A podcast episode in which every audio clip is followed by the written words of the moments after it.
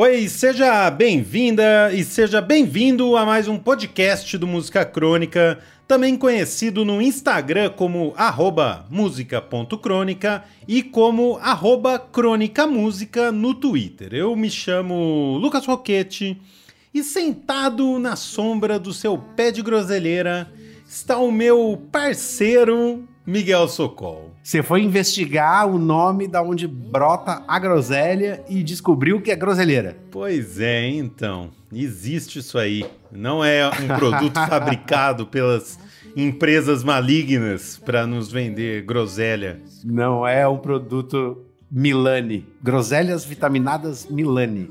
Exatamente. Bom, e aí, Miguel? Tranquilo? Tranquilo que nem lei do psil no cemitério.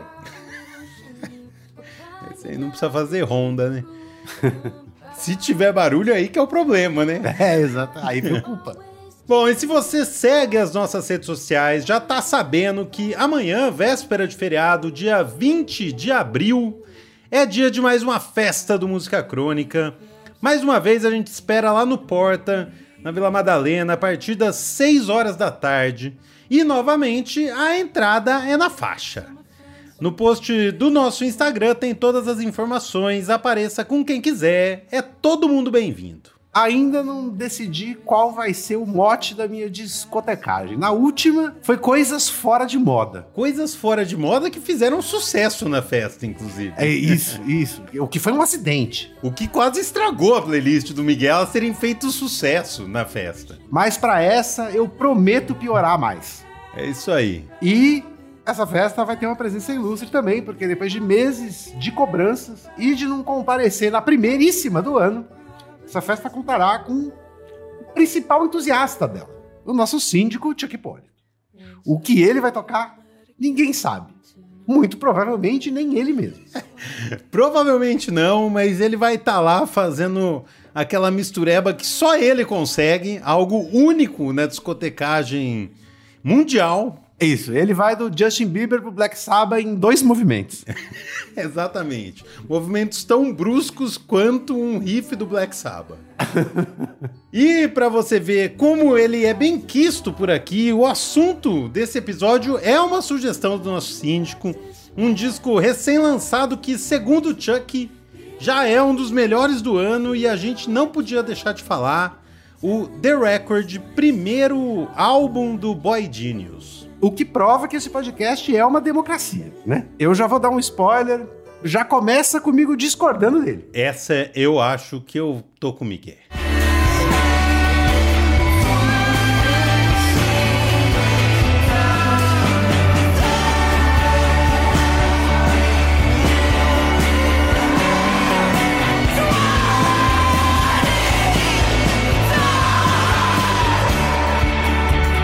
Ainda nesse episódio, o Chuck vai explicar por que gostou tanto do disco, como se isso precisasse ter alguma explicação. Mas antes, a gente conta tudo do The Record e por que a primeira coisa que você encontra quando procura sobre a banda é o adjetivo infeliz supergrupo. Começou.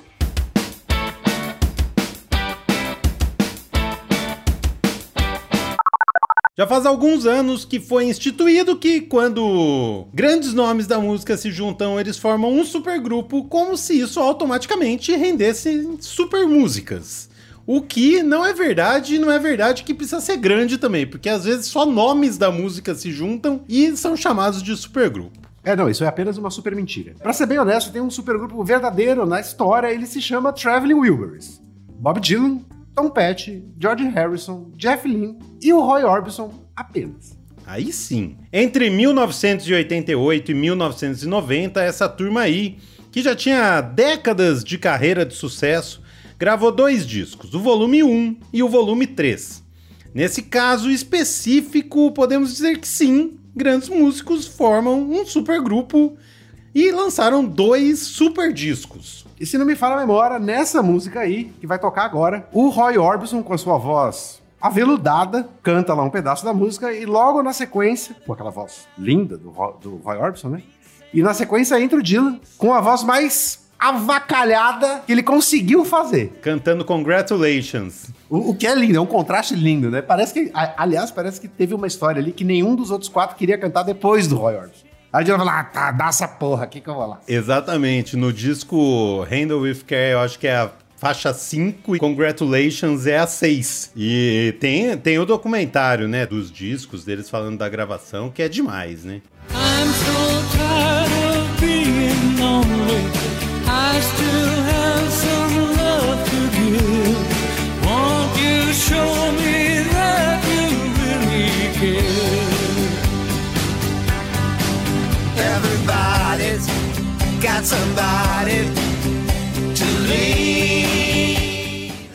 então surgiram outros supergrupos. No começo dos anos 2000, supergrupo foi uma solução, aliás, para quem estava infeliz na sua própria banda. Tipo um frila. Tipo um Freela. E um desses foi o Audio Slave, que é a junção de 3 quartos do Rage Against the Machine, composto pelo baixista Tim Comerford, o baterista Brad Wilk, que, como eu disse, não precisa ser muito famoso, era só do Rage Against, e o guitarrista, aí sim, o Tom Morello, com o vocalista do Soundgarden, o Chris Cornell.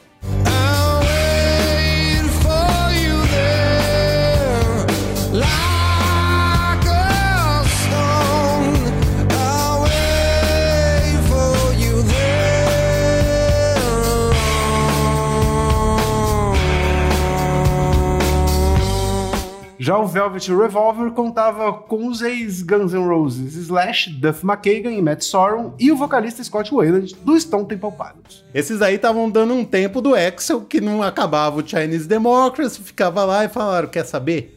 Outra banda pra nós. É, encontraram o Scott Weiland, que era uma outra bomba relógio. Exatamente. Mas dessas duas aí, o Audioslave pelo menos é melhor do que o Velvet Revolver, né? Mas não gosto de nenhuma das duas.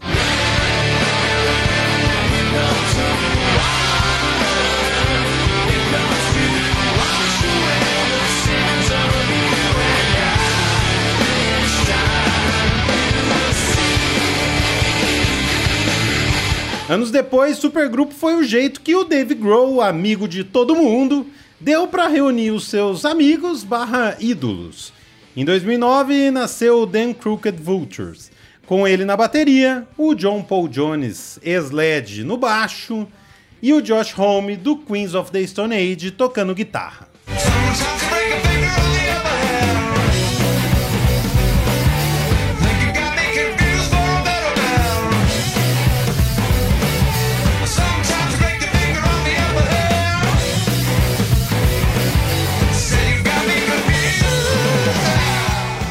No meio de tanto supergrupo, teve quem também usasse o adjetivo para tentar renascer na carreira, caso do Chicken Foot, que tinha o Sammy Hagar e o Michael Anthony, que tocaram no Van Halen, com o baterista dos Chili Peppers, o Chad Smith, e o guitarrista Joe Satriani. Essa banda tem até medo. E essa banda teve a cara de pau de copiar a ideia do Traveling Wilburys e lançou dois discos, volume 1 e volume 3.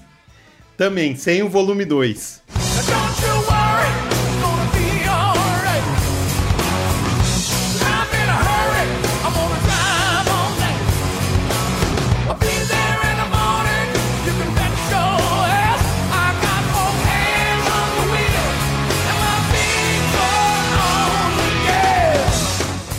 Nessa lista de supergrupos que você fez aí, eu me pergunto por que você não lembrou do Mr. Big. Verdade. Vini, manda o Mr. Big aí que o Lucas esqueceu. Que as- os clipes pareciam uns comercial de shampoo. é, que tem muita banda assim, né? E várias são esquecíveis. Aliás, a maioria são esquecíveis. Até essas que a gente citou, dá pra esquecer. Inside,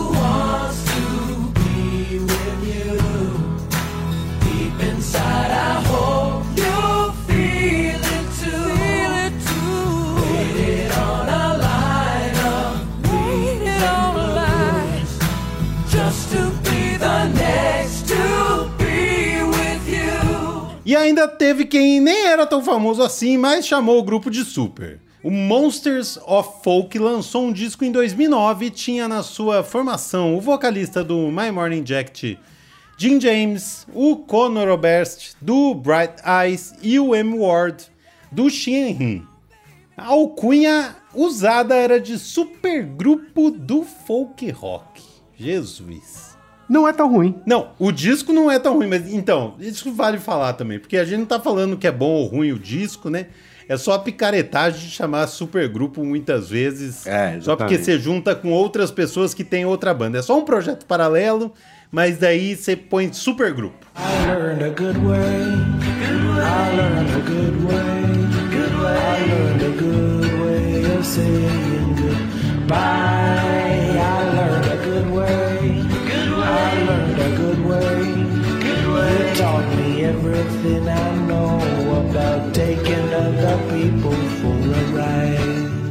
Resumindo, geralmente supergrupo é uma super promessa que não se cumpre. Justamente porque é super. Mas apesar disso, vira e mexe e aparece um. E agora, como a gente viu aí com Monsters of Folk, eles são nichados. Eles são supergrupo do folk. E recentemente a gente tem o supergrupo do indie, o Boy Genius. Vamos às integrantes. Uma delas é a Phoebe Bridgers,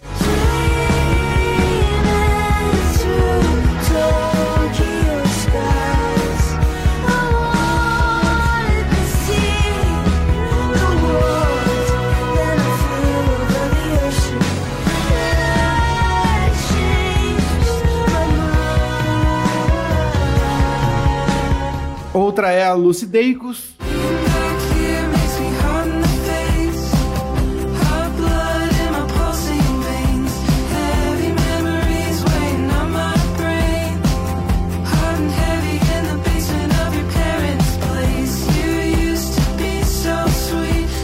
E fechando o trio tem a Julian Baker.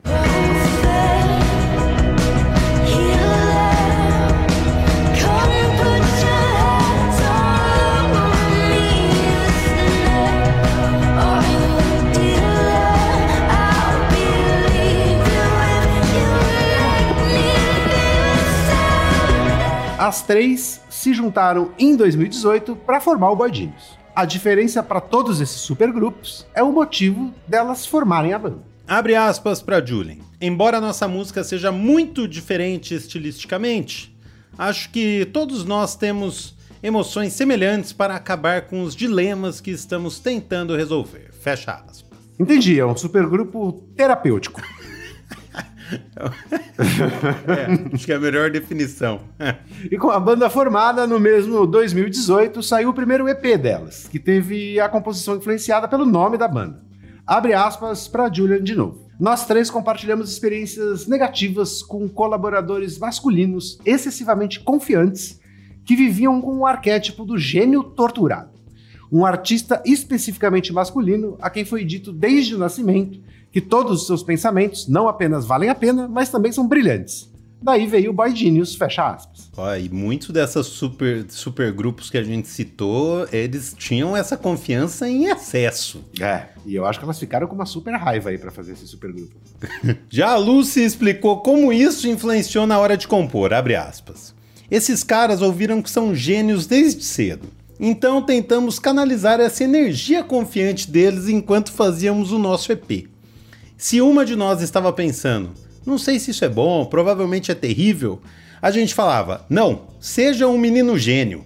Cada pensamento seu vale a pena. Apenas cuspa. Fecha aspas. Essa figura do Boy Genius que eles descrevem aí, a gente sabe que tá do, que elas estão falando, né? Pessoas excessivamente confiantes, que se acham pequenos gênios, tem muito por aí. I never said I'd be alright.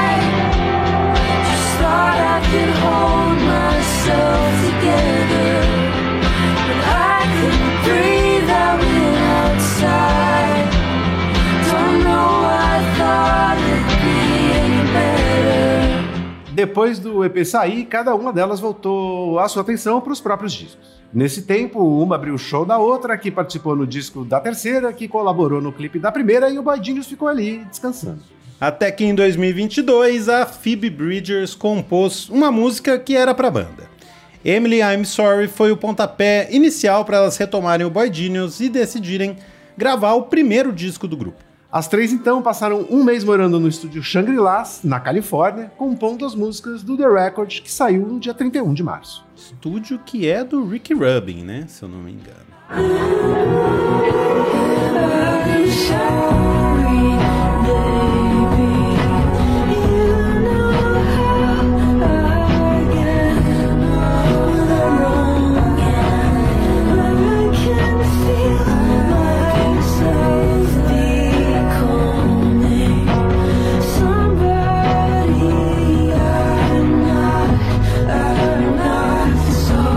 Já já a gente fala mais do The Record, porque agora é hora de saber o que o comandante do edifício Piacás, Chuck Hipólito, tem a nos dizer depois de indicar o disco. Chama o síndico. E aí, bicho? E aí, Miguel? Vamos concordar dessa vez aí que é um bom disco? O Boy Genius é o disco da banda da Phoebe Bridges. Cara, é, gostei desse disco aí, hein? The Record, o disco. Cara, todo hype em cima do projeto aí é justificável, mas eu acho que o trio aí entregou um disco. Um disco de verdade, cara. Acho que é isso que tem pra falar sobre esse disco aí. Pra mim é um disco de verdade. Pra mim lembrou um pouco quando saiu aquele das Haim, o Women in Music. Porque são três meninas? Sim, também. Por que não? Que diferença faz um rock bom, canções boas compostas por mulheres, né, cara? O mundo tá de saco cheio de homem fazendo coisa, né, cara? Chega de essa energia, principalmente essa energia de homem hétero, né, do rock. Puta que pariu, cansamos disso aí, cara. Chega, né? Então acho que as meninas botam pra quebrar com o que elas têm pra oferecer, com a verdade delas, com, né, com a liberdade fazer um disco desse aí, cara. Muito bom. Destaco a música Not Strong Enough e Cool About It.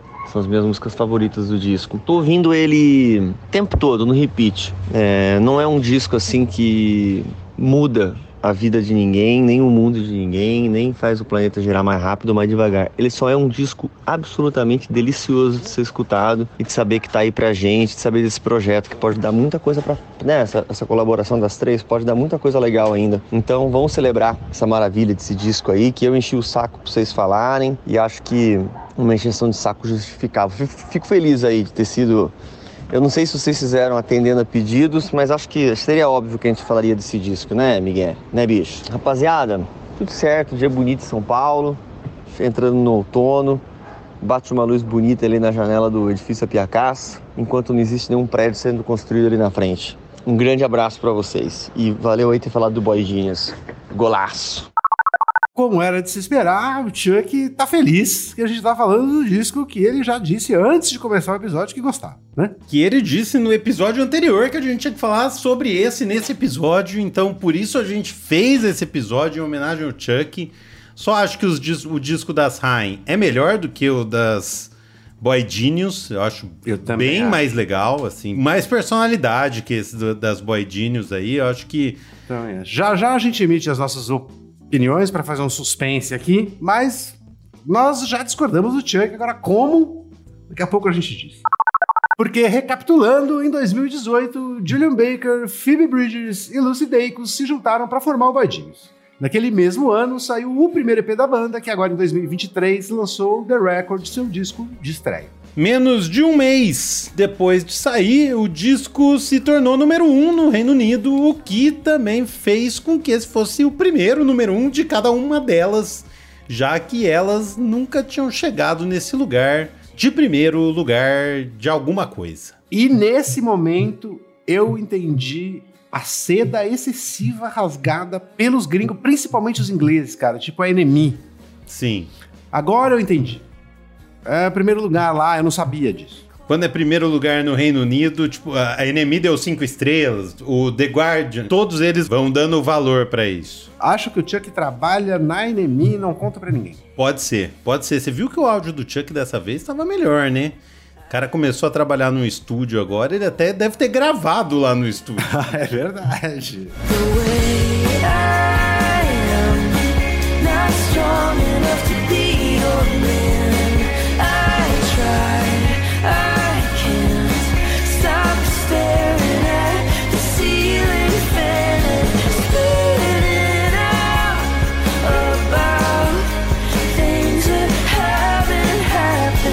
Além de cantarem sobre os dilemas que estão tentando resolver, como disse a Julian Baker, o disco também tem uma declaração de amor uma pra outra em We're in Love. I can't imagine you without the same smile in your eyes. There is something about you that I will always recognize. And if you don't remember, Já em Leonard Cohen, além de usar trechos de uma música dele, elas são bem diretas na letra, dizendo abre aspas. Leonard Cohen disse uma vez: Há uma rachadura em tudo, é assim que a luz entra. Eu não sou um velho tendo uma crise existencial em um mosteiro budista escrevendo poesia picante, mas concordo. Fecha aspas. Fecha aspas, e que jeito mal educado de se referir a alguém de que você acaba de roubar trechos de letras.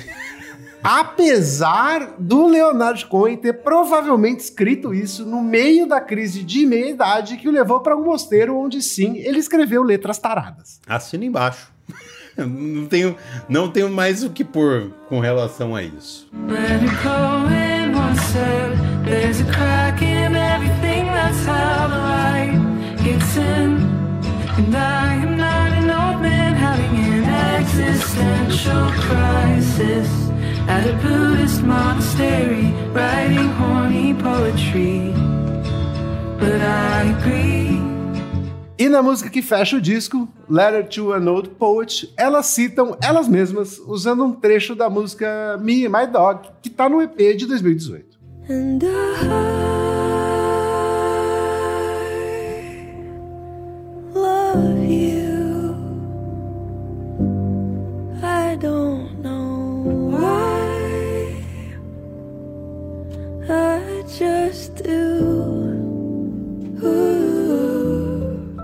E é isso aí.